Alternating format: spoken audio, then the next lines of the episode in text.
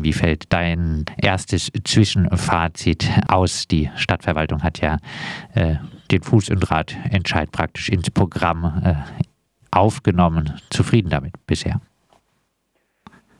Jein. Ähm, also die Stadtverwaltung hat ein sehr großes Radverkehrsprogramm umgesetzt. Also da muss man muss man sie auch in dem Sinne loben, dass sie wirklich sehr viele Maßnahmen aufs Tableau genommen haben und angegangen sind. Ähm, die Art und Weise, wie wir das auch irgendwie gemeinsam, also Gemeinderat, wir vom Fuß- und Radentscheid und Stadtverwaltung das gemeinsam äh, vorangebracht haben. Ich denke, da ist noch Luft nach oben. Also das war wir hatten Glück in Freiburg sozusagen, dass hier viele Projekte schon in der Pipeline, in der Schublade lagen, die äh, die Verwaltung mal angedacht hatte, mal angeplant hatte und die man jetzt schnell umsetzen konnte. Ähm, aber es war leider nicht so, dass wir dann bei den Maßnahmen immer noch sagen konnten, wie wir das gerne hätten, äh, gemacht hätten und so weiter. Und ähm, da gibt es dann doch schon arge Unterschiede in den Vorstellungen, wie wir die eine oder andere Maßnahme umgesetzt hätten und wo sie dann, wie sie dann am Ende umgesetzt wurde. Also diese Wehmutstropfen im Hinterkopf muss man aber trotzdem sagen, dass es andere Städte gibt, in denen auch Ratentscheide beschlossen wurden vom Gemeinderat und wo die Stadtverwaltung einfach nichts in der Hinterhand hatte, noch keine Planung da lag und auch offensichtlich in manchen Stadtverwaltungen wenig Wille war, ähm, die, ähm, die Beschluss des Gemeinderats auch wirklich umzusetzen.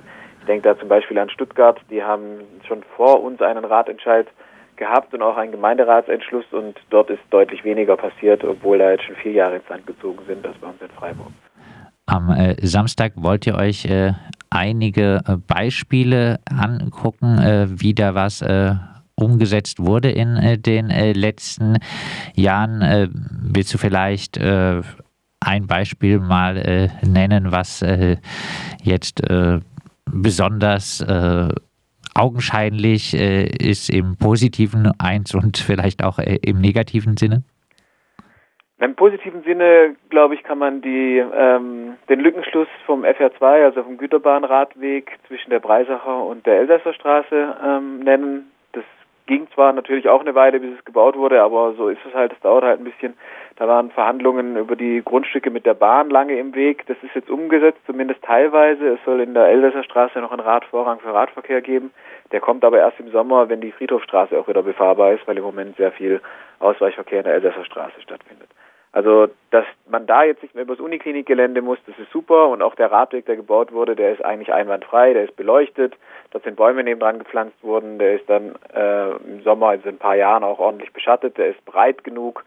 Und es ist ein sehr wichtiger Lückenschluss, weil mit diesem Stück kann man jetzt, wenn nicht gerade wieder irgendwo eine Fernwärmeleitung verlegt wird, wie jetzt gerade ähm, auf dem FR2, dann kann man von St. Georgen bis ins ähm, bis an die Tullerstraße nördlich des ähm, Güterbahnhof-Areals im Prinzip auf Radwegen oder sehr komfortabel auf jeden Fall und schnell fahren. Das ist ein wichtiges Teil der Infrastruktur in Freiburg und das ist ein positives Beispiel. Und zum negativen Beispiel? Also wir werden zwei Beispiele uns angucken bei der Veranstaltung. Ich will da jetzt nicht zu arg vorgreifen. Wir hatten zum Thema Ochsenbrücke und FR2 ähm, schon auch eine Begehung gemacht und auch eine Pressemitteilung äh, rausgegeben, bevor die Maßnahme angegangen wurde. Wir sind nicht ganz glücklich mit der Ochsenbrücke, da hätten wir Sachen anders gemacht. Und dann haben wir noch die Berliner Allee äh, und die Berliner Brücke, die werden wir auch beide vorstellen. Also in der Berliner Allee, in, also beide Baumaßnahmen laufen gerade noch.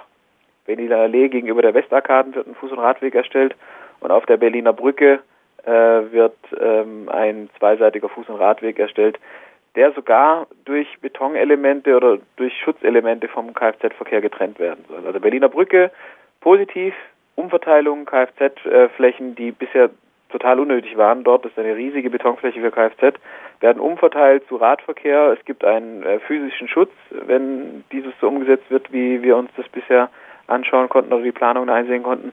Und Berliner Allee eher mit Vorsicht zu betrachten. Dort hätten wir auch gerne eben ähm, die Kapazitäten beim Kfz-Verkehr rausgenommen und anstatt teure Baumaßnahmen im Seitenbereich äh, zu machen, die dann eine Kompromisslösung darstellen und eben doch nicht die Breiten erreichen, die wir gerne hätten, hätten wir an dieser Stelle eher eine Kfz-Spur umgewandelt. Aber das gucken wir uns eben im Detail dann an am äh, kommenden Samstag und genau. Aber man muss wohl äh, konstatieren, dass es durchaus noch äh, einiges äh, auch an Möglichkeiten äh, gäbe. Wenn ich jetzt zum Beispiel äh, gucke, die äh, Wenzinger Straße im Stüdinger, wo ja auch äh, der VCD äh, dort äh, liegt, die wurde ja kürzlich umgestaltet. die eine Seite der Bahnhofsachse, die östliche ist ja sowieso dem Kfz ziemlich eine äh, halbe Autobahn äh, dem gewidmet. Jetzt äh, hätte man ja denken können, in der Wenzinger Straße wird äh, dann als äh, Verlängerung einer wichtigen äh, Fahrradroute da mal mehr Fokus auf den Fuß- und Radverkehr gelegt, aber so wie ich es wahrnehme, ist die jetzt äh, einfach erneuert äh, worden. Und äh, zwar gibt es ein paar Parkplätze, die zumindest was die Markierung angeht, eher auf der Straße sind, aber äh, das äh, Gehwegparken scheint da jetzt zumindest auch durch Schilder immer noch toleriert zu werden. Und da ist der Fußverkehr ist doch ziemlich eng und jetzt die äh, Situation durch weit in den Straßenraum verlagerte Parkplätze jetzt äh, für den Radverkehr da jetzt meiner Wahrnehmung, Wahrnehmung nach äh, eher nicht sicherer geworden, sondern fast eher im Gegenteil. Ne? Also es also, gibt Spielraum. Also wir haben die Wenziger Straße, da haben wir die Planung nie vorher bekommen, obwohl wir sie angefragt hätten. Wir haben uns da immer gefragt, was da passieren soll. Das war so ein typisches Beispiel. Die wurde nachgeschoben, diese Maßnahme. Es wurde dann gesagt, wir machen da was, aber es wurde uns nie irgendwelche Pläne mitgeteilt, wo wir ähm, gucken konnten, was wird denn da gemacht. Also ich, mir ist zum Beispiel nicht mal klar, ob diese Maßnahme beendet ist. Weil das hört ja jetzt äh, mitten im Stühlinger auf und geht gar nicht vor bis zur bis zur Lehener Straße. Also ich kann mir nicht vorstellen, dass das einfach so bleiben soll dort oben. Grundsätzlich muss man zur Wenzinger Straße schon sagen, also im Vergleich von vor fünf Jahren ist das jetzt eine völlig andere äh, Straßensituation dort, weil es die Kfz-Durchfahrtsmöglichkeit offiziell nicht mehr gibt an der Blauen Brücke. Das war vorher, da war viel mehr Verkehr in dieser Achse einfach, also viel mehr Kfz-Verkehr, weil das halt als ja, wenn man so will, Schleichweg für jemanden mal kurz zum Bahnhof bringen aus dem Westen genutzt wurde. Das ist jetzt deutlich unattraktiver, weil man eben wieder zurückfahren muss, um aus dem Stüdinger, aus der Wenzinger Straße wieder rauszukommen. Diese Verlegung der halbseitig äh, auf Gehweg parkenden PKWs auf die Fahrbahn ist eine Reduzierung der PKW-Stellplätze und dadurch werden die Gehwege breiter. Ich habe diese Schilder nicht gesehen, dass äh, weiterhin auf Gehwegen geparkt Nein, werden es gibt darf. Zumindest, äh, es gibt äh, nur keine Schilder, die äh, jetzt sagen, es ist verboten. Also äh, und ja, aber halt, eigentlich, also auf Gehweg parken ist verboten. Ich weiß, das ist für, einige FreiburgerInnen schwer zu begreifen, weil es Jahrzehnte toleriert wurde, aber es ist verboten. Die Frage ist, wann fängt der Gemeindevollzugsdienst an, das Recht durchzusetzen? Und da kommt diese Frage ins Spiel, ist diese Baumaßnahme beendet oder nicht? Und wenn die jetzt sagen, naja, wir, wir kontrollieren oder wir ahnden jetzt noch nicht, weil die Markierungen noch nicht fertig sind oder keine Ahnung, dann kann ich mich darauf einlassen, äh, wenn es jetzt noch irgendwie halt ein paar Tage äh, nicht geahndet wird. Aber natürlich muss eine neue Regelung, wenn sie auf der Straße markiert ist, auch durchgesetzt werden. Das ist ganz klar. Ja. Und für mich ist zum Beispiel eine Frage, hätte man in dieser Achse also es sind ja auch auf der Ostseite, auf Richtung Bahnhof, sind noch einige Parkplätze erhalten äh, worden, Kfz-Parkplätze auf der Höhe von der Unterführung, wo man runtergeht. Muss das sein? Müssen dort weiterhin Kfz-Stellplätze sein? Müssen dort überhaupt äh, Stellplätze sein für den Kfz-Verkehr für Hol- und Bringen Sachen? Muss man die, es wurden ja jetzt die halbseitigen äh, Parker auf der Bahnhofseite, da wurden jetzt längs Fahrradbügel installiert hätte man diesen Platz nicht auch für die Fußgänger noch freilassen können und äh, die Fahrradbügel auf der Fahrbahn anbringen können mit einer entsprechenden Sicherung anstatt einiger dieser, äh, dieser Kfz-Parkplätze. Also wir hätten da andere Abwägungsentscheidungen getroffen, glaube ich, aber wir wurden nicht gefragt und uns wurde auch nicht Einsicht gewährt in die Planungen. Oder Teile der äh, relativ großen Parkplätze in äh, Bahnhofsnähe vielleicht auch einfach als äh, Fahrradparkplätze umwandeln dann. Ähm, ja, vielleicht von dir im Haus der Jugend ist die Veranstaltung zum ähm, Rückblick und Ausblick ein paar Worte, was die Leute am Samstag dort erwartet. Genau, also wir wollen uns von 14 bis 17 Uhr austauschen. Es gibt aber auch eine großzügige Pause mit Kaffee und Kuchen, ähm, eine halbe Stunde. Wir wollen zunächst einmal einen kurzen Einblick geben, eben was ist, was ist mit dem Maßnahmenpaket der Stadt, ähm, was machen wir so in, den, in der Fach- und Lenkungsgruppe, wo wir als Fuß- und Ratentscheid sitzen, äh, wie ist die aufgebaut, wie funktioniert die. Dann wollen wir eben ein paar Beispiele uns anschauen äh, von umgesetzten Maßnahmen. Und dann wollen wir in einen interaktive äh, Part gehen, in einem World Café, zweimal 15 Minuten uns mit dem Thema Pop-Up Boulevard beschäftigen. Da haben wir ja in der Loretto-Straße, in der Karl-Kistner-Straße in den letzten zwei Jahren immer öffentliche Veranstaltungen gemacht, da so ein bisschen zeigen, wie organisiert man sowas, ähm, ja, was für Aufgaben gibt es da zu beachten, kommen dieses Jahr wieder welche, wer hat Lust mitzumachen.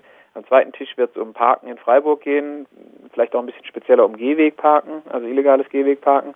Und der dritte Tisch wird sich mit der Klimakatastrophe und Mobilität auseinandersetzen, also so ein bisschen ein breiteres Bild auf diese Frage äh, werfen, wie muss Mobilität eigentlich ähm, in Zukunft passieren, dass sie äh, auch nachhaltig äh, einen Beitrag zur Gesellschaft leisten kann. Dann machen wir um 15.30 Uhr eine halbe Stunde Pause mit eben Kaffee und Kuchen.